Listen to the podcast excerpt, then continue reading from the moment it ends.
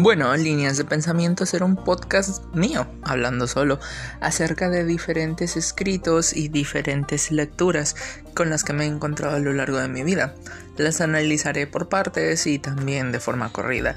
Realmente no estoy muy seguro de cómo va a ir, pero mira, en los títulos de cada episodio te diré qué texto específico estaremos analizando. Gracias por escuchar.